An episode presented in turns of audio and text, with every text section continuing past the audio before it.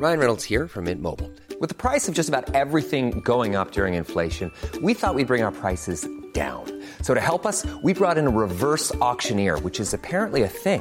Mint Mobile unlimited premium wireless. Ready to get 30, 30, bit to get 30, bit to get 20, 20, 20, bit to get 20, 20, bit to get 15, 15, 15, 15 just 15 bucks a month. So, Give it a try at mintmobile.com slash switch. $45 upfront for three months plus taxes and fees. Promo for new customers for limited time. Unlimited more than 40 gigabytes per month. Slows. Full terms at mintmobile.com.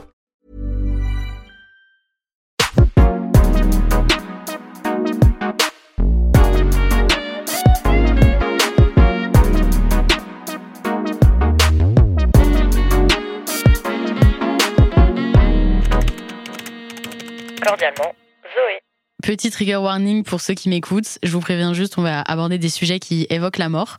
Donc euh, si vous n'êtes pas à l'aise avec ça, euh, je vous laisse changer d'épisode et sinon, euh, c'est parti. Hello tout le monde, j'espère que vous allez bien et bienvenue dans cet épisode du podcast. Avant toute chose, faut que je vous avoue quelque chose chez moi. Je sais pas si vous aussi, mais quand dans la rue je vois un camion de pompiers, de police ou le SAMU passer, j'ai qu'une envie, c'est de les suivre et de savoir quelle intervention ils vont faire. Alors évidemment, je le fais pas parce que voilà, je suis pas folle et j'ai quand même du savoir-vivre, mais j'ai la chance d'accueillir aujourd'hui une personne qui fait ça tous les jours puisqu'elle est littéralement infirmière urgentiste c'est Anne-Lise qui travaille dans un service d'urgence en Belgique, qui va nous raconter son quotidien entre vie à l'hôpital, sortie d'urgence à l'extérieur, histoire choquante et rencontres improbables. Bienvenue Anne-Lise dans mon podcast. Est-ce que tu peux te présenter, nous dire euh, qui es-tu, ce que tu fais dans la vie et voilà, qu'on ait un petit portrait de toi? Alors, euh, je m'appelle Anne-Lise, j'ai 24 ans. Euh, je suis une Française expatriée en Belgique depuis maintenant quelques années et ça fait un an et demi que je suis infirmière en soins intensifs et aide médicale urgente. Alors là, tu nous as dit les métiers dans ton grand mot, mais ça, ça veut dire quoi en gros ce, ce métier dans, pour les gens qui n'ont pas les termes? En fait, je suis infirmière. Ça fait deux ans que je suis sortie de l'école d'infirmière et j'ai fait une année de spécialisation pour travailler soit dans les soins intensifs, soit euh, dans un service d'urgence. En Belgique, en tout cas, c'est une spécialisation qui est nécessaire parce que ça apporte tout un tas de connaissances que tu n'as pas quand tu sors de l'école d'infirmière. Moi, j'ai décidé de partir dans le service d'urgence parce que c'est c'est ça qui m'a boosté quand j'ai fait mes stages là-bas. quoi. Ok, donc tu as fait des stages. Euh, Ouais. T'en as fait combien là-bas? J'ai fait trois stages dans les soins intensifs et quatre en service d'urgence, je pense. Ok, ça plus marche. ou moins. Et du coup, c'est quoi les, les, les missions dans un service d'urgence euh, Les différents. J'imagine qu'il y a plusieurs euh, corps de métier dans un service d'urgence. Ouais, euh. en fait, on fait des. On fait des journées, enfin tu sais, on n'est pas tous là le- en même temps euh, à l'hôpital. Donc on fait des journées en 7h30 dans mon hôpital à moi. Ok, Et par chaque poste, on est 11 ou 12 infirmiers. Ça dépend un peu du quota du jour. ok. Et chaque jour, on a un rôle différent. Donc, tu as, par exemple, une infirmière qui va gérer tout ce qui est la petite traumatologie, genre faire des sutures, des plâtres, faire des pansements ou des soins comme ça.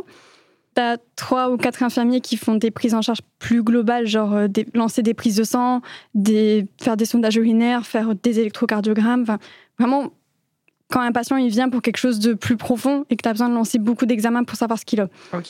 Tu as deux infirmiers qui sont dédiés à ce qu'on appelle le tri. Donc, c'est-à-dire que tu en as un qui est, on appelle ça à l'avant, mais il est au niveau de l'accueil. Il va recevoir les patients de la salle d'attente. Il va faire le dossier, demander bah, pourquoi vous venez aujourd'hui, euh, qu'est-ce que vous avez comme symptômes. Et c'est lui qui va dire OK, ben, vous retournez en salle d'attente et après, c'est telle infirmière qui va vous prendre en charge. Il est parti en fait dans le, dans le service, dans quel secteur il sera par la suite. Et tu as le deuxième infirmier du tri qui, lui, il est au niveau de l'accueil ambulance. Et il reçoit les ambulances euh, bah, une par une. Et c'est lui, pareil, à nouveau, il fait le dossier. Il veut savoir ben, pourquoi est-ce que vous avez appelé l'ambulance, qu'est-ce qui s'est passé, euh, que, est-ce que vous avez fait un malaise ou des trucs comme ça? Ok. Ah, c'est pas l'infirmier qui est dans l'ambulance qui fait le dossier et Ouais, tout. non. C'est ok. Après, en Belgique, c'est différent par rapport au système français. Euh, On a les ambulances qui viennent. Et là, c'est deux ambulanciers qui sont dedans, qui sont juste, c'est des pompiers. Ils viennent de la caserne. Ils font des missions normales. Genre un monsieur qui a fait un malaise chez lui, il est stable, c'est les pompiers qui vont y aller. Et puis après, tu as les ambulances qui sont accompagnées du SMUR. En France, on appelle ça le SAMU. Ah, c'est la même chose. C'est ça. Ok. Et là, du coup, c'est un infirmier, un médecin et deux ambulanciers qui arrivent. Ok, ça marche. Donc ça dépend un peu. Et toi, du coup, tu tournes entre tous ces rôles-là. Ouais. euh, donc, tu es formé sur tous, les, C'est tous ça. ces rôles-là. C'est Ok. ça. Tous les jours, tu changes en fait. Tu fais jamais la même chose. Ok. Est-ce que par exemple, euh, enfin, oui, j'allais dire c'est quoi ta journée type, mais du coup t'as pas de journée type, quoi. C'est T'as pas vraiment de journée type. euh, Enfin, en plus, dans un Ouais. service d'urgence, tous les jours, tu vas avoir quelque chose de différent. Par exemple, le matin, tu vas arriver, tu vas avoir des patients qui ont passé la nuit ici, tu les récupères, ils sont stables. Tu commences ta journée tranquille, tu fais tes vérifications en fonction du poste où t'es. Et puis, euh, si ça se trouve, euh, deux heures après, ça va être le bordel pas possible. Le service, il sera plein. euh, Tu vas finir sur un. ar- Enfin, on appelle ça un arca, mais je veux dire un arrêt cardiaque. Ok. Enfin, ça peut passer de calme à euh, gros bordel Ouais. en l'espace de deux heures. Ça dépend des patients euh, qui viennent et des, ouais, c'est des- ça. des accidents, quoi. qui- Ouais. Ok. Et du coup, est-ce que tu as des gens qui viennent aux urgences qui sont un peu hypochondriaques et qui, qui sont en mode. euh, Attends, euh, là, j'ai ça, je suis sûre. euh. En vrai, faut, vaut mieux venir pour euh, se faire diagnostiquer si t'as un petit doute et tout, mais au final, t'as des trucs où bah, y a pas grand-chose. Ouais, c'est ça. Bah, on a beaucoup de patients euh, qui viennent un peu pour rien, entre guillemets. Ouais. Mais des fois, on leur dit, vaut mieux venir. Pour, genre, un patient qui vient pour une douleur thoracique, on va lui dire, vaut mieux venir pour rien et que ce soit du Mm. stress ou un faux mouvement ou un truc comme ça, plutôt que ce soit vraiment genre un infarctus et que le gars il vient pas et au final, euh, il, enfin, il, fait un, chez lui, un quoi. gros problème chez lui. Quoi, ouais. Donc des fois, on leur dit, c'est pas grave, vaut mieux venir pour rien que, que d'avoir plus grave chez soi. Mais t'en as qui viennent vraiment, vraiment, vraiment pour rien. Ah ouais, genre quoi? Et euh, bah, en fait, on a ce qu'on appelle nos petits habitués.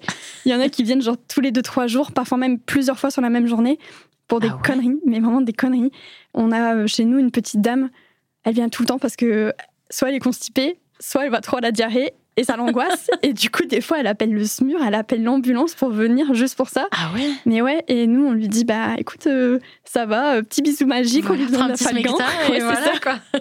Et après, elle repart. En fait, elle est contente de nous avoir vus, je pense. Oui, tu vois, ça la vous. rassure. Oui, oui, et- oui, si c'est une petite personne âgée, euh, isolée. et Bah ouais, mais après, t'en as des jeunes aussi qui font ça. Et... Ah ouais? Ouais, ouais, ouais. Genre, mode, je me casse un ongle, je saigne, je viens. Oui, Ah, vraiment. vraiment? Oui, vraiment. Une Ah, fois, euh, c'était il y a pas si longtemps que ça, j'ai une dame qui est venue parce qu'elle s'était euh, coupée en faisant euh, sa vaisselle. Je crois, il y a une assiette qui est tombée, elle s'est entaillée. Toi, tu t'attends à une grosse ouverture, que tu dois Mm. faire une suture et tout. Et en fait, tu sais, elle avait genre une petite entaille comme quand tu te coupes avec une feuille. Ah. J'étais en mode, bah, vous voulez que je fasse quoi en fait? Je vais pas faire un pansement, euh, j'ai rien à faire. Ah oui, oui, Donc, bon. euh, ouais, si, il y a beaucoup de beaucoup d'urgences inutiles, mais ça, le problème, c'est qu'après, ça encombre le service. Ok, mais bon, donc il y a les petits bobos, mais j'imagine que. Enfin, oui, il y a quand même des grosses urgences parfois. Et Tout toi, c'est. Tous les jours, il y en a des gros Ouais. trucs? Bah, en fait, on a un grand centre hospitalier dans la région et on couvre vraiment une grosse zone. Donc, euh, franchement, très, très régulièrement, on a des grosses, euh, des Des grosses grosses- urgences. C'est Ouais. quoi la première fois où tu as dû faire face à du coup une grosse urgence? C'était quoi et comment tu as réagi euh? C'était euh, deux semaines après que j'ai commencé à travailler. Donc, vraiment, j'étais un bébé dans le service, j'avais aucune Ok. notion. Même moi, j'étais encore perdue dans ce que je faisais. On avait fait notre journée tranquille. euh, et puis, je pense qu'il était sur le coup de 19h. En fait, le, quand ils ont besoin du SMUR, le 112 nous appelle et ils nous disent bah, on a besoin du SMUR sur euh, tel Ah, lieu. c'est pas vous le 112 Non, Enfin, c'est en fait ah. le 112 a une centrale à l'extérieur où il y a tous les téléphonistes et tout ça qui reçoivent les appels et eux décident bah pour telle intervention il faut juste une ambulance, pour telle intervention il faudra un médecin donc on envoie le SMUR. C'est eux qui c'est eux qui doivent juger en fait. Et donc euh, ce soir-là le 112 nous appelle et ils nous disent bah euh, on a besoin du SMUR à tel endroit parce qu'il y a un enfant de 8 ans qui a fait un arrêt cardiaque. Donc Oh euh, quand c'est un enfant, bah, tout de suite, il y a tout le monde qui, qui Ouais. s'arrête de vivre, entre guillemets, parce que ça arrive pas souvent que c'est des enfants qui font des arrêts cardiaques. Et quand c'est le cas, soit c'est vraiment un arrêt cardiaque et donc c'est très grave, Mm. soit c'est une connerie et quand tu arrives sur place, euh, le gamin il s'était juste étouffé avec de l'eau et en fait il est tout rose, tout, tout bien, euh, Ah, comme toi et moi. euh, C'est, ça dépend, tu vois, ça revient un peu sur le cas de. Il y en a qui paniquent trop vite Mm. et après des fois c'est vraiment des trucs très graves. Ce soir-là, j'étais euh, j'étais pas en SMUR parce que je venais de commencer, donc j'étais dans le service euh, normal, quoi. Et donc notre collègue est partie, euh, celle qui était en SMUR, en intervention sur place. Et nous, tous ceux qui étaient dans le service, on se regardait en mode bon ben, on attend. Ouais, vous on aviez à attendre qu'il revienne du coup avec, ça. euh, on avec sait pas trop comment ça va se passer, mais on attend. Et donc on attend euh, une demi-heure, une heure, une heure et quart. Et on se dit, euh, punaise, c'est long. Bah, Mm. après, c'est normal que c'est long parce que quand c'est un enfant qui fait un arrêt cardiaque, tu fais tout. Mm. Tu vois, tu vas pas dire, bah, je masse pendant 20 minutes et puis si ça Ouais. vient pas, ça vient pas. Tu donnes ton max. Et puis nous, on s'était dit, bah, une heure et quart en intervention, c'est quand même beaucoup, donc c'est vraiment sérieux. On s'attendait vraiment à un gros truc. Et puis, euh, on reçoit euh, l'appel euh, comme quoi ils sont sur le retour et qu'ils arrivent effectivement avec un enfant de 8 ans qui a fait un arrêt cardiaque. Mm. Donc, du coup, euh, un peu genre euh, sentiment de. Je vais pas dire d'effroi, mais Oui. on s'est tous mis genre en pilote automatique. On a préparé la salle de déchocage. Limite, on avait oublié qu'on avait d'autres patients dans le service. Tu vois, on était tous focus sur le, le petit qui allait arriver. Et puis, l'ambulance a mis du temps à arriver. Je pense qu'ils ont mis facilement 20 ou 30 minutes pour arriver. Ah ouais. Donc, on s'était dit, mais c'est pas normal qu'ils sont aussi longs à arriver en Parce fait. que Enfin, le- la maison du petit était pas si loin que Bah, ça. En sachant qu'on roule vite et tout en intervention, normalement en 15 minutes, ça devait être bouclé. Si je me souviens bien, ils habitaient pas si loin que ça. Et donc, euh, on se disait, c'est quand même long. On trouvait ça bizarre. Et puis, on, on les voit arriver dans le garage, enfin. Ok. On voit euh, donc les pompiers qui descendent avec le brancard et donc l'enfant. Et première chose que je vois, c'est qu'il y a un pompier sur le brancard qui est encore en train de masser. Donc là, on s'est tous regardés et on s'est dit, bah, en fait, ils ne l'ont pas récupéré. Il est toujours en arrêt cardiaque, cet enfant. On le voit rentrer dans, dans ce qu'on appelle le SAS ambulance, donc dans l'entrée pour les ambulances. Et euh, moi, première chose que je vois, c'est bah, du coup ce pompier qui masse l'enfant. Et quand je vois l'enfant, je le vois, il est, il est tout gris en fait. Ah, Et puis là, avec mes collègues, on se regarde et dans notre tête, on a tous pensé à la même chose, c'est que on savait que l'enfant, il était, il était déjà Ouais, mort en fait, mais qu'il y avait plus d'espoir de le récupérer. Sauf que bah, déjà, quand tu pars sur une intervention d'un enfant à l'extérieur, tu peux pas le laisser mourir sur place. Mm. Tu vois, là, il était dans sa maison, tu peux pas dire aux parents, bah, il est mort, on vous le laisse, euh, bon Ouais. courage, euh, les pompes funèbres arrivent, euh, c'est pas Ouais, possible, non, tu ouais. vois. On le ramène à l'hôpital et on fait les choses bien à l'hôpital. Un adulte, quand il meurt à l'extérieur, on le laisse à l'extérieur, c'est la police qui vient, ils appellent les pompes funèbres, c'est eux qui gèrent après, tu vois. Et donc, euh, bah, il y a le brancard qui arrive, donc on, on dit, bah, faut aller au déchocage, telle salle, on l'installe sur notre, bran- enfin, sur notre brancard à nous, et puis euh, on entend les parents qui arrivent, et on entend une collègue qui dit, bah, allez en salle d'attente, on vous prévient dès qu'il y a quelque chose ou quoi. Et puis, euh, on était tous d'accord sur le fait qu'il fallait continuer. Hmm. Et donc, pour l'histoire, ce petit, je crois qu'il était chez lui, il avait déjà eu des antécédents, des, une pathologie cardiaque, parce qu'on avait vu qu'il y avait une cicatrice au niveau de son torse. Il venait d'être opéré récemment. Ah, punaise. Et en fait, tout con, il était chez lui, il buvait, je pense, un iced tea ou une connerie comme ça, il s'est étouffé. Et à cause de ça, il a fait un arrêt cardiaque. Vraiment le truc euh, Ouais, qui horrible et pas prévu et- et qui, ouais, clairement, qui peut arriver à tout le monde. Et donc, euh, sur place, c'est la maman qui a commencé à masser. Elle a appelé les secours, les secours sont arrivés super vite, ils ont pris le relais. Ils ont su récupérer un petit rythme cardiaque sur place, mais vraiment tout petit. Mhm. Donc, ils ont dit, bah, vite, on l'embarque, on va à l'hôpital. Et en fait, dans l'ambulance, il a refait un arrêt cardiaque. Ils ont reperdu le petit, en fait. Et euh, en général, quand il y a un arrêt cardiaque, enfin, tu vois, quand il y a un problème dans l'ambulance, l'ambulance s'arrête sur la route, on stabilise le truc et après on se remet en route. Mais là, ils se sont dit, on peut pas s'arrêter, il faut qu'on faut qu'on fonce. Mais c'est pour ça qu'ils avaient mis autant de temps à arriver en fait euh, à l'hôpital. Et donc, euh, bah voilà, on prend en charge le petit, on continue le massage et c'était la première fois que je massais quelqu'un vraiment. Bah ouais. Genre, j'avais jamais fait un massage cardiaque parce que ben, quand t'es stagiaire, t'es là, t'observes, t'oses pas trop, enfin voilà. Là, c'était la première fois que je massais et moi, je m'étais dit, bah, la première fois que je vais masser, ça va être un adulte, Mm. pas un gamin de 8 ans que j'ai peur de lui péter les côtes dès que je dès que j'appuie sur son torse, quoi. Et euh, je me souviens, donc on était face à face avec ma collègue, on alternait le massage. T'as les autres qui faisaient les médicaments, il y avait les médecins autour, enfin c'était un peu l'agitation. Mm. On a fait ça encore pendant 45 minutes, je crois. Donc je pense qu'il a eu deux heures de réanimation au total ou un truc comme ça, mais ouais. bah, c'était C'était fini. fini. Et puis toi, quand, quand t'es dans le truc, tu fais pas attention à ce qu'il y a autour. Ouais, tu, Tu veux pas lâcher, quoi. Ouais, non, et t'es vraiment. Tu vois, là, moi, je m'étais mise au massage, donc j'étais en mode, faut que je masse. Mm. Je pense à rien d'autre. Ouais. Et puis quand on entend le médecin qui dit, euh, bon, bah, on arrête, euh, fini, euh, genre heure du décès, machin et tout, bah, là, toi, t'arrêtes du coup, et puis tu relèves la tête, et tu prends conscience du truc, et tu te dis, putain, il y a les parents qui sont en salle Ah d'attente, ouais. tu vas devoir leur dire que leur petit bout de 8 ans, il est Ah, décédé. c'est horrible. c'est horrible. Et puis bah, à ce moment-là, on a tous pris conscience de ça parce que je regardais Ouais. mes collègues et je voyais, on avait tous les larmes aux yeux, Bah, on était tu tous prêts à m'étonnes. chialer. Enfin, ça arrive pas souvent et quand Mm. ça arrive, euh, Bah, tu t'en rappelles toute ta vie, quoi. Bah, c'est ça. Ouais, ça marque. Donc, euh, ah oui, au bout de deux semaines, euh, Ouais, t'as été plongée dans le bain euh, directement. ça c'était vraiment ma première grosse urgence parce que bah ouais, Ouais. c'est pas commun quoi. Depuis, j'ai pas eu de nouveau. T'as pas eu de trucs aussi choquants que ça? Bah sur un enfant non. Ouais. En même temps, tant mieux, ça veut dire ouais, que... tant mieux. Mais ça arrive pas souvent. Mais tu vois, quand ça arrive, c'est. Ouais, bah 8 ans, euh, c'est pas facile, non, mais c'est, aussi un. Bah, faut avoir aussi plusieurs rôles, quoi. T'as le, tu, tu soignes, mais aussi après, t'as le, ça s'arrête pas là, quoi. Genre, Bah non. ça qui, Après, t'as qui est aussi, dur. tu dois prendre as- en compte l'aspect psychologique par rapport aux parents. Mais toi, t'es là et t'as qu'une envie, c'est de te mettre à brère parce que t'as pas réussi à sauver un enfant, tu vois. Ouais. Sauf que tu peux pas pleurer parce que c'est pas ton enfant, t'as pas le droit. Mm. Oui, tu pas dois être droit de- rassurant pour les parents. C'est ça, tu tu, dois. dois... Mm. tu dois faire montrer que t'es une présence pour eux, que t'es là pour les soutenir, que. Alors qu'au fond, Ouais. t'as juste envie de te mettre à chialer, quoi, Bah, c'est tout. ça.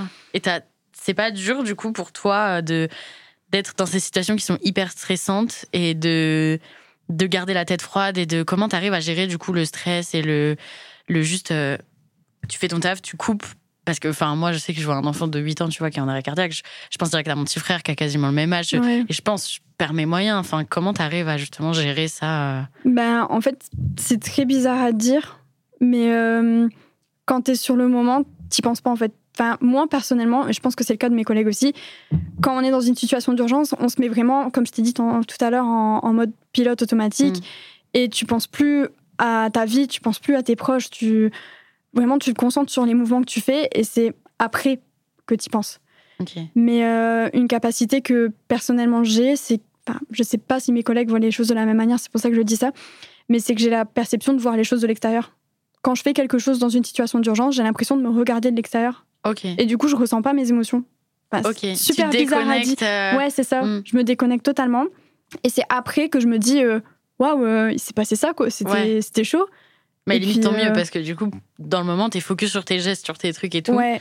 Et tu laisses pas tes émotions Et- rentrer en jeu. Bah quoi. non, et je pense que c'est ce qu'il faut parce que si tu Mm. commences à penser, euh, je sais pas moi, à ton oncle qui a fait euh, tel problème et oh, c'est la même chose que ce monsieur-là, Ouais. bah, c'est pas possible parce que du coup, t'interfères trop avec tes émotions et tu sais plus faire une prise en Mm. charge euh, correcte euh, du patient. Et quand tu rentres chez toi, genre le soir après et tout, ça te. Bah, ça tourne pas ouais, trop dans ta tête et tout? Je vois ce que tu veux dire, mais euh, pas trop. En fait, quand je rentre sur le moment, j'ai besoin d'en parler avec mon copain, avec ma mère, avec ma soeur. Enfin, vraiment, j'appelle tout le monde. Limite, je fais des vocaux euh, d'une heure à tout le monde en mode Hey, c'est passé ça, j'ai fait ça, Mm. ça s'est fini comme ça et tout. Et une fois que j'ai tout raconté, ben, c'est bon, genre, c'est sorti et je passe à autre chose. Ok. Et c'est horrible à dire, hein, parce qu'en vrai, euh, Ouais, mais après, tu vois tellement de choses euh, choquantes, traumatisantes toute la journée que limite, vaut mieux que t'aies trouvé ce. Bah, cette routine de tu, tu racontes quand t'as besoin et puis Ouais. après voilà. Mais oui, c'est vrai que si tu, si tu gardais tout pour toi, au bout d'un moment. euh, non, après, il faut juste pas que je me reprends tout dans la figure dans, dans 20 ans, tu vois. Oui, c'est ça. C'est ça aussi.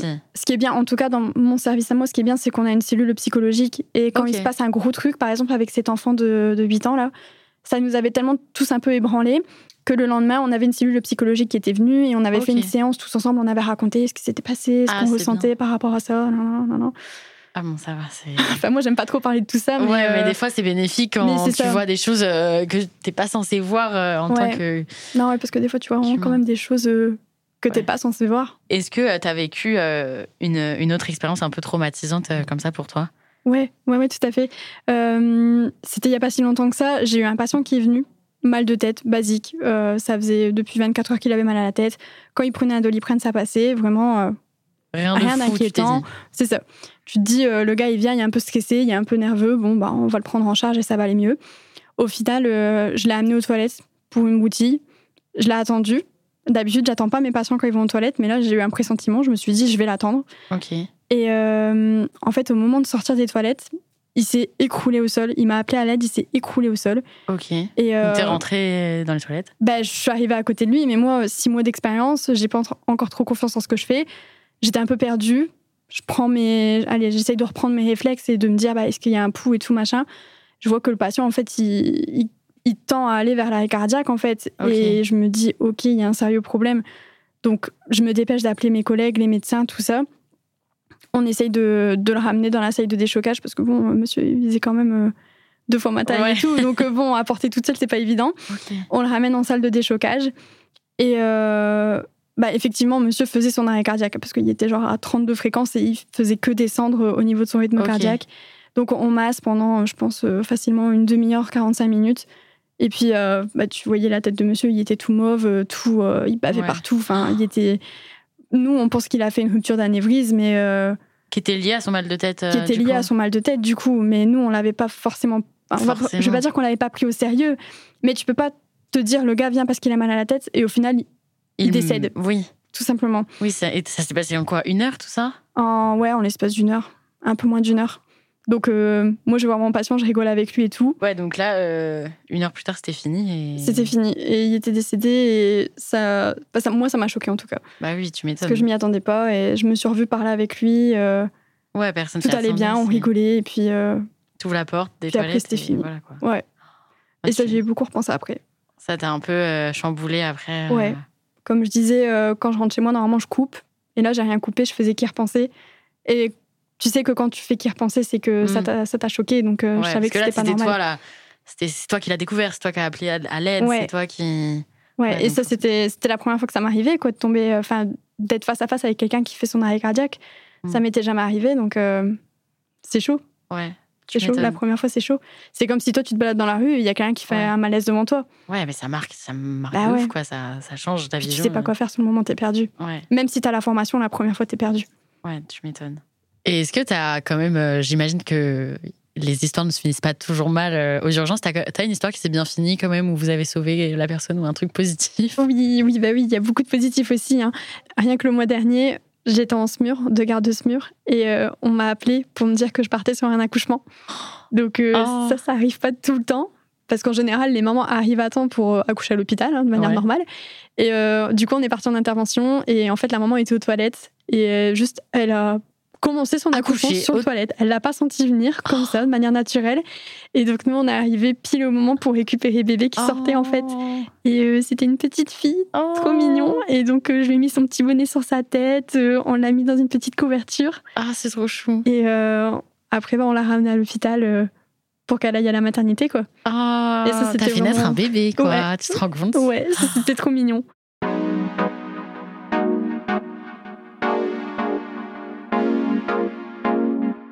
Est-ce que, du coup, t'as déjà été dans le camion qui part en intervention, toi, ou pas? Ouais. Et ça se passe comment, genre, euh, en mode, enfin, je sais pas, nous, on voit du coup de l'extérieur, il va à fond, il va super vite, Ouais. machin. Dans le camion, ça se passe comment? Est-ce qu'il y a une organisation précise? Est-ce que, je sais pas, tu dois mettre l'alarme que pendant certains moments? Est-ce Alors, que- euh, en fait, nous, quand on part de, de l'hôpital, on part dans la voiture avec donc moi, infirmière, et le médecin. Ok. On a un chauffeur. Des fois, il y a un chauffeur, des fois, il n'y en a pas, parce que les infirmiers ont la formation pour être chauffeur aussi. Donc, ça dépend, en fait, un peu de la répartition du jour. Et des fois, sinon, c'est juste des chauffeurs euh, qui sont pas du coup infirmiers. Voilà, c'est ça. euh, On a juste un chauffeur. Ok. C'est un chauffeur ambulancier et il nous conduit là où on doit aller. ok. Et donc, nous, on part en voiture et euh, il y a une ambulance qui part de la caserne des pompiers qui nous rejoint sur place. Donc, on arrive à deux. Et euh, bah, par rapport aux sirènes, tout ça, bah, en fait, quand tu montes en voiture, tout de suite, tu vois, as un sentiment d'adrénaline. Ouais, bah oui. Parce que tu te dis, euh, bah, c'est bon, on part, euh, on va sur quoi, à quoi je vais Ah, tu sais pas, tu sais pas sur quoi tu en vas fait, quand tu tu sais sur quoi tu pars, mais le 112 te dit juste homme euh, 65 ans, douleur thoracique. mais Ah ok, il en fait, pas plus. quand tu arrives sur place, ben, tu sais pas vraiment si tu vas t'attendre, à- si tu vas te retrouver face à un gros truc ou un truc léger. Et donc, ouais, tu mets, tu mets les sirènes, les sirènes tout le temps. Parce que tu dois avertir les, les autres usagers de la route que tu arrives. Et quand on arrive à des gros carrefours, des gros feux rouges, là, on met une sirène encore plus forte. D'accord. Parce que on doit faire attention à pas se faire rentrer dedans par quelqu'un d'autre, en fait. Ah oui, c'est ça. Donc, euh, Ça doit être stressant, ça, de voir les voitures de partout, de devoir un peu faire les slaloms. euh. Ben, en vrai, euh, moi, quand je suis dedans, je trouve ça méga stylé parce que t'es là, t'es en mode je suis prioritaire, il y a tout Ouais. le monde qui s'écarte et tout, tu tu passes, en mode. tu- C'est surtout quand il y a les bouchons, tu Ah sais, ouais. aux heures de pointe et tout. Ça, c'est un kiff. Franchement, c'est un kiff. Et puis au retour, quand on retourne vers l'hôpital, là, euh, le médecin et l'infirmière montent à l'arrière de l'ambulance avec le patient. Ok, parce qu'avant, sinon, vous êtes tous devant, euh, derrière le pare Enfin, il y a Ben- personne qui est assis, genre dans le coffre? Bah si, c'est ça. Ah ok. En fait, t'as la voiture avec le médecin, euh, l'infirmière, le, le chauffeur, comme je t'ai dit, pour l'aller. Et au retour, le médecin et l'infirmier doivent aller avec le patient Ah, dans le camion. Dans le camion des pompiers, du C'est ça. Et les pompiers conduisent, euh, tu sais, c'est une banquette à l'avant, Oui. comme un camion, quoi. Et du coup, ils sont à l'avant, ils conduisent à deux. Ok, Enfin, ça il y en a qu'un qui conduit, mais. Oui, ok. Oui, en fait, vous, vous arrivez direct avec la voiture, mais vous faites pas les soins dans la voiture, quoi. Vous, Ouais, ça. vous arrivez sur place, vous vous déposez et vous déployez votre matériel, Ouais. votre savoir-faire et tout. Ouais. Ok, Et on fait tout. Si le gars est dans une maison, bah, on fait tout dans sa maison. S'il est, je sais pas, dans un centre commercial, bah, on, on met un paravent pour pas que les gens regardent et on fait notre truc à terre. Enfin, on s'adapte à l'environnement. D'accord, ok, punaise. Bon, bah maintenant, on sait comment ça se passe euh, dans, les, dans les voitures. Et euh, ben, en parlant de voiture, moi, je sais que. Il y a un thème que, qui me touche, enfin, qui me touche, pas pourquoi ça me tient à cœur précisément et je déteste ça. C'est euh, quand mes proches, ou même n'importe qui, prend le volant en ayant bu de l'alcool, du coup. Vraiment, genre, je sais pas, je suis la meuf relou qui le dit à tous mes potes, vous conduisez pas quand vous êtes bourré. Lui, je peux m'embrouiller, mais vraiment premier degré à quelqu'un, ne plus lui parler, cacher ses clés, je sais pas ouf. Enfin bref, c'est un sujet qui est hyper important pour moi et je, vous, je le rappelle à vous qui nous écoutez. On ne prend pas le volant si euh, ben, on a bu, on ne prend pas le volant si on est drogué, on ne prend pas le volant si on ne prend pas le volant si on est fatigué. Et si jamais vous avez envie de vous amuser, de faire la fête, etc., ben, très bien. Moi aussi, je fais la fête, mais tu dors sur place ou alors, euh, je sais pas, avant, dans ton groupe, tu choisis quelqu'un qui boit pas et euh, qui vous ramène sain et sauf. Parce que voilà, ça m'énerve les gens qui font genre Non, mais t'inquiète, tout va bien, euh, je gère, euh, t'inquiète, c'est juste cinq verres, je gère, je sais ce que je sais faire. Et au final, soit tu fonces dans une personne qui a rien demandé et puis ça peut être grave, soit tu te mets ta voiture en l'air dans un fossé. Euh, tu meurs pas tout le temps et t'as pas le temps des trucs graves, mais tu perds 5000 euros avec ta voiture. Soit tu perds ton permis parce que tu te fais arrêter par la police. Enfin bref, il y a rien de positif avec conduire au volant. Donc on prend soin de soi, on prend soin des autres. Et euh, voilà, c'était mon petit moment un peu chiant, meuf qui fait la morale, mais c'est important. Et du coup, toi, est-ce que tu as déjà eu à intervenir sur un accident comme ça de la route euh, J'imagine qu'il y en a malheureusement trop. Ça arrive un peu trop souvent. Genre, ça arrive combien de fois? Approximativement combien par, je sais pas, semaine? Ou t'en entends Soit tu vas, soit t'en entends tes collègues qui y vont et tout. Ben, honnêtement, j'ai pas de chiffre précis, mais au moins facilement deux, trois fois par semaine. C'est Ah déjà, ouais, déjà de trop. Ouais, c'est déjà de trop. C'est pas forcément tout le temps avec gravité, mais c'est déjà de trop. Et surtout, nous, cet été, on a eu un été euh, vraiment rude. On a Ah eu ouais. euh, que des drames dans notre région. Vraiment que ça. Rien que le mois dernier, je crois, ou en juillet, je sais plus, on a eu euh, toute une famille qui est décédée. Ouais, parce que pas forcément alcoolisée, pas. euh, c'était le père qui conduisait, il s'était pas mis une grosse race euh, en soirée ou quoi. Juste, ils avaient passé une journée tranquille en famille, euh, à la plage ou je sais pas où. Ils avaient fait un petit resto avant de rentrer. Et je suppose que le père, euh, bah, comme tout père au restaurant, il a peut-être bu un verre de vin ou une connerie comme ça, mais sans exagération. Et ils ont repris la route à 1h du matin. Sauf que fatigue plus un petit peu Alcool, d'alcool, ouais. ça fait que bah, monsieur s'est endormi au volant en fait. Et donc dans un virage de sortie d'autoroute, bah, que dans notre région, on sait, il faut le prendre à 30 km/h parce qu'il est très serré. Il l'a pris à 110 km/h. Oh punaise. Et il est sorti de l'autoroute, il a foncé dans les arbres, la voiture elle a pris feu et ils sont tous morts. Les Oh deux mon parents et les trois enfants. Oh mon dieu. Donc euh, ça peut clairement arriver à tout le monde et Ouais, et puis si tu... mais en plus, même si tu disais qu'il n'était pas, qu'il était pas complètement non, juste euh, euh, bah, de la fatigue. Déjà Ouais. au volant c'est pas bon parce que bah, les yeux ils ferment tout seuls et Ouais. on voit pas le truc venir. hmm. Et euh, suffit qu'il y a un tout petit peu d'alcool en plus. En plus, ça endort un peu l'alcool. Et de nuit, les lumières sur l'autoroute, c'est. C'est t'as pas beaucoup Ouais. d'éclairage et Ah ouais. suffit que tout le monde dort dans la voiture. Enfin, il est une heure du matin. En général, c'est euh, ça, tu t'endors tu- quand tu mm. roules en voiture. Enfin, quand t'es passager. Donc, euh, suffit que tout le monde dort. T'es là, t'es fatigué, tu t'endors et tout le monde meurt, quoi. Ah ouais, bah. Oh punaise, ouais. Donc, euh, Et c'est vous qui avez dû intervenir là-dessus après? C'est nous qui avons dû intervenir sur ça. Ah punaise. Mais quand t'arrives sur ça, ben, c'est un carnage. Ah ouais, surtout si elle a pris feu, tu me dis la voiture. euh, Ouais, c'était un carnage. ah, Et ça, ça avait beaucoup, beaucoup, beaucoup fait de bruit dans notre région. euh, Ouais.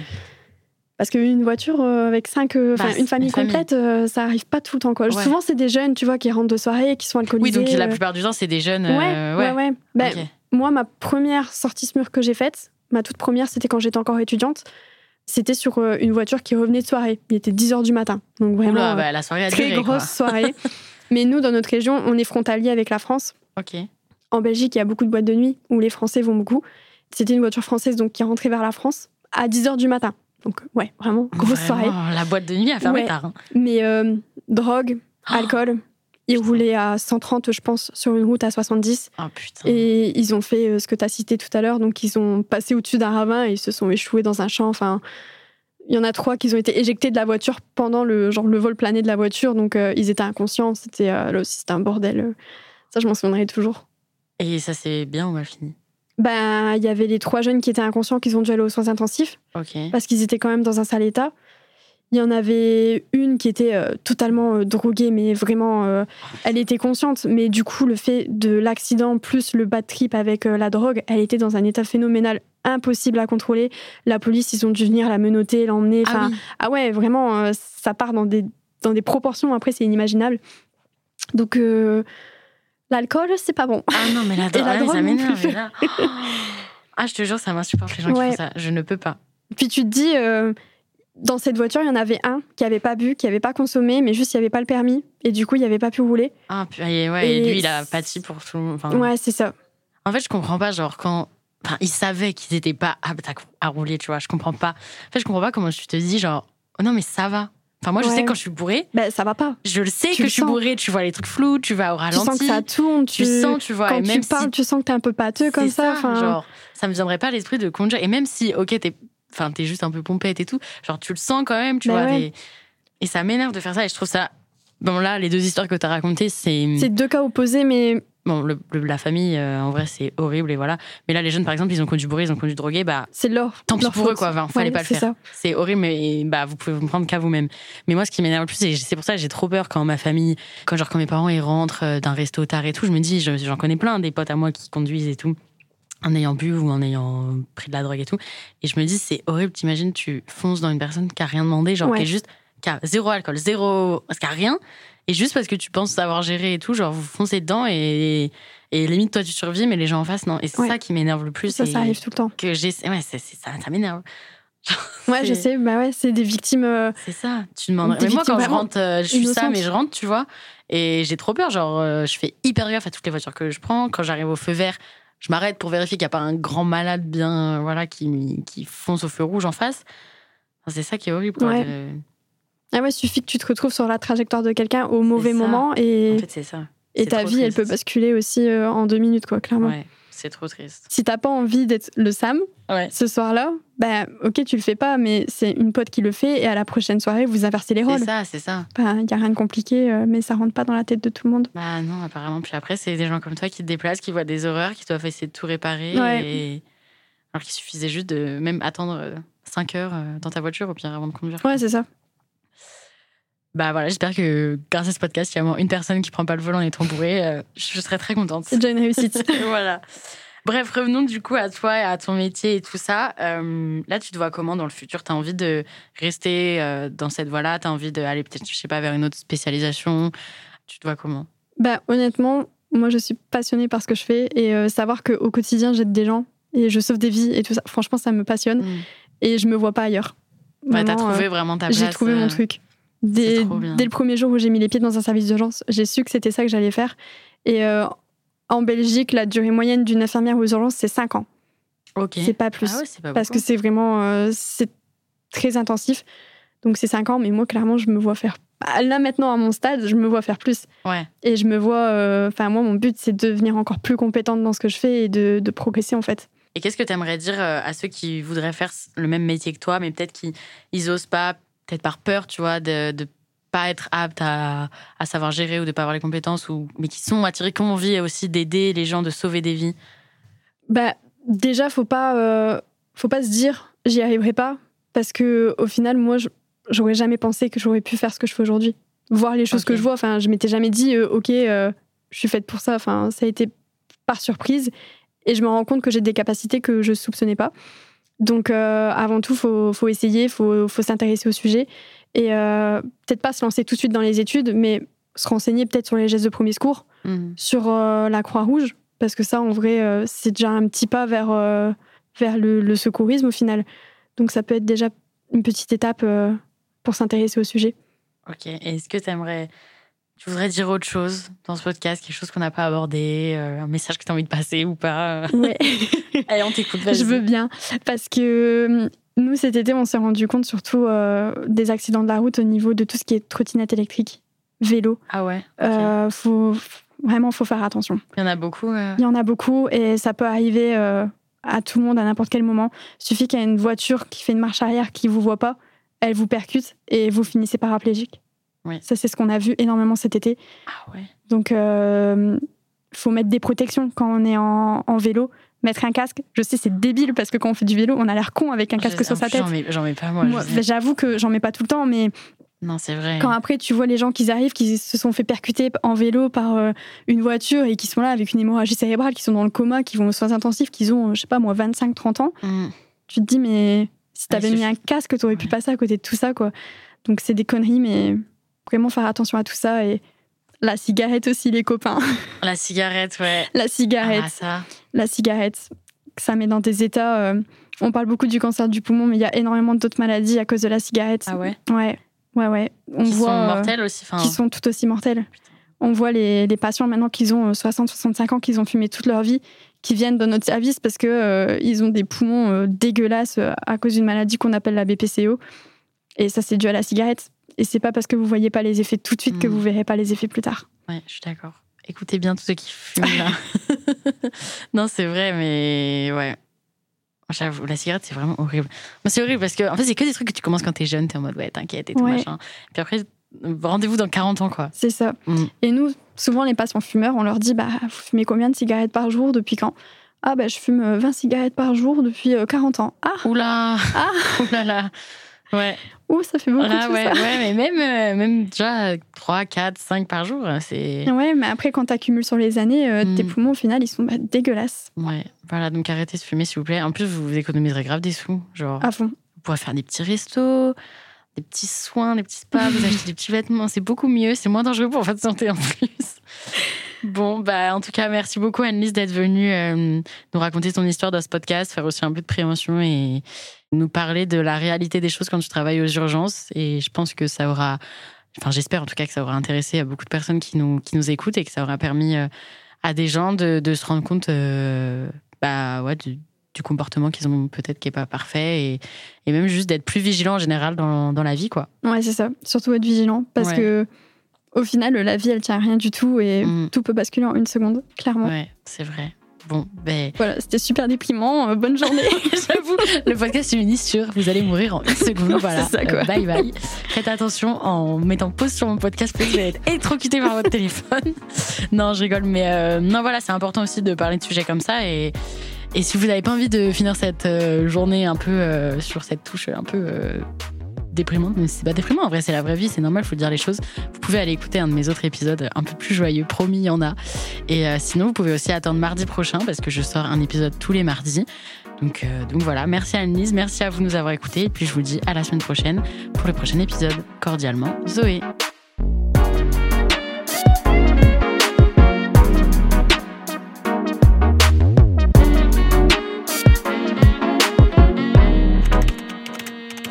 Cordialement, Zoé.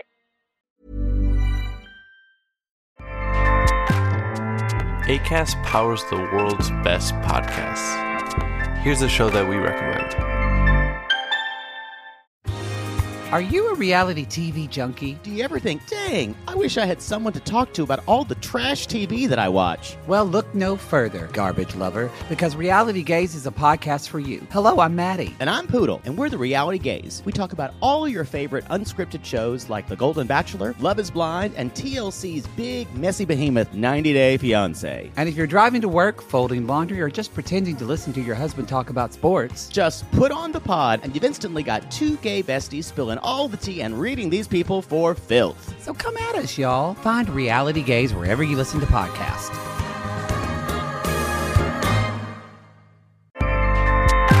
ACAST helps creators launch, grow, and monetize their podcasts everywhere.